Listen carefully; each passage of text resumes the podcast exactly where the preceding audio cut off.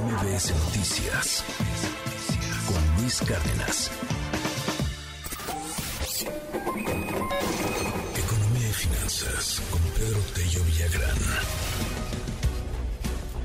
Querido Pedro Tello, pues viernes, al fin viernes, y ayer se nos quedó pendiente un tema bien interesante que ya no nos dio tiempo de desahogar, pero cuéntanos, por favor, cómo está el precio de la gasolina.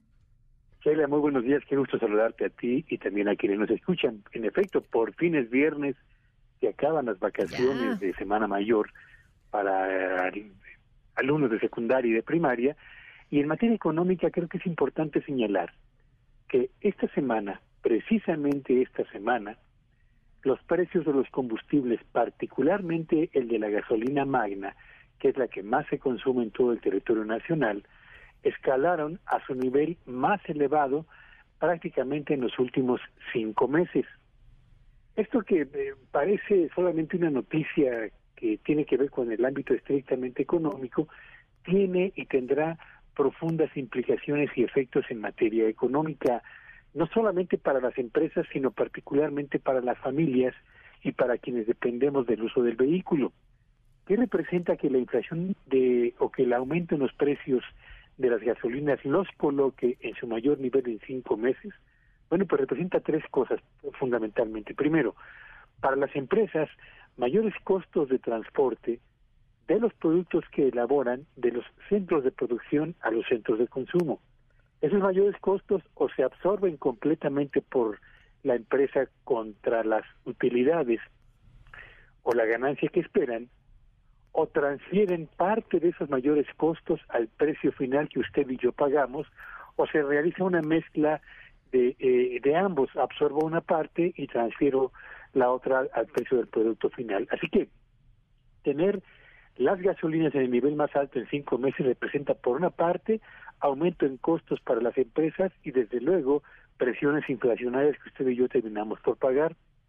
Para los hogares, el tener la gasolina en el nivel en el que ahora se encuentra significa que eh, fundamentalmente a la hora de ir a adquirir los bienes y servicios que compramos habitualmente en el mercado, en el tianguis en los supermercados, empezamos a encontrar efectivamente aumentos, tal vez hormiga, pero aumentos de precios en productos que son de consumo generalizado y que habitualmente tratamos de llevar a la mesa del hogar para poder atender los requerimientos cotidianos de los integrantes del núcleo familiar.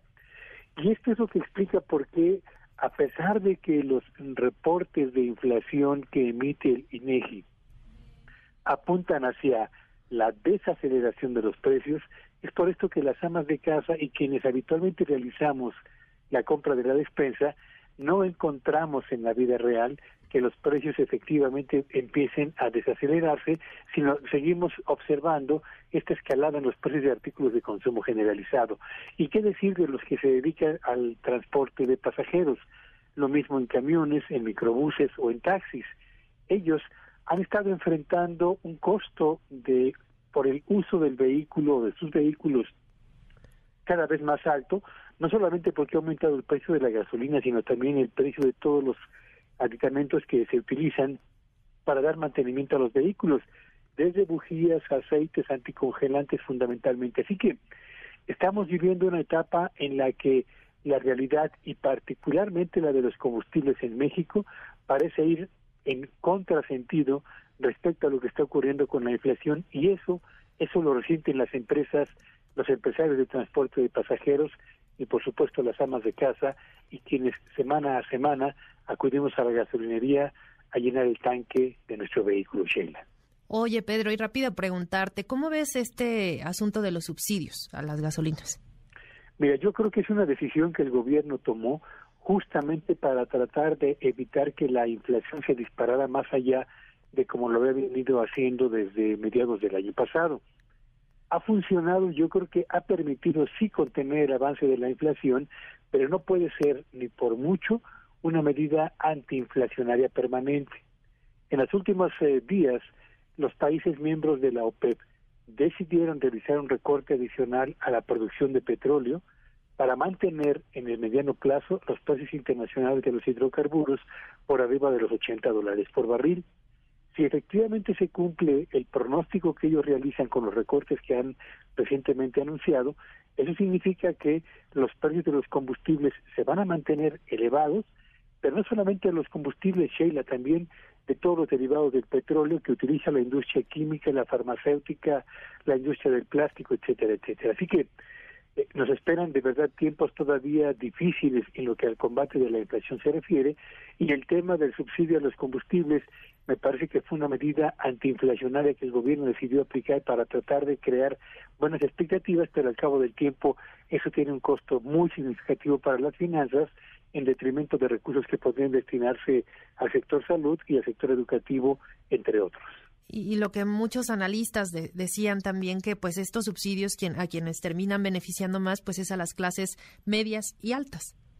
Sí, por supuesto, porque son quienes tienen el mayor número de vehículos por persona o por familia, a diferencia de lo que ocurre con la mayor parte de los mexicanos que dependen del transporte público de pasajeros para poder trasladarse a casa o a la escuela eh, o al trabajo cotidianamente. Así que eh, yo creo que estos son eh, subsidios regresivos que tal vez puedan tener un impacto favorable sobre la inflación, pero no hacen sino ampliar la brecha de la desigualdad porque benefician a quienes menos lo necesitan en detrimento de quienes más tendrían que ser beneficiados con mejor educación, con mejores calles eh, pavimentadas y por supuesto con un mejor servicio de salud, Sheila. Muy bien, Pedro. Pues ahí está la información de, de, las gasolinas, de los precios que ayer quedábamos a deber. Por lo pronto te agradezco enormemente, te mando un abrazo y muy feliz fin de semana. Que sea un feliz fin de semana para todos. Redes. Y síganme en Twitter en arroba Petello Villagrán. MBS Noticias con Luis Cárdenas.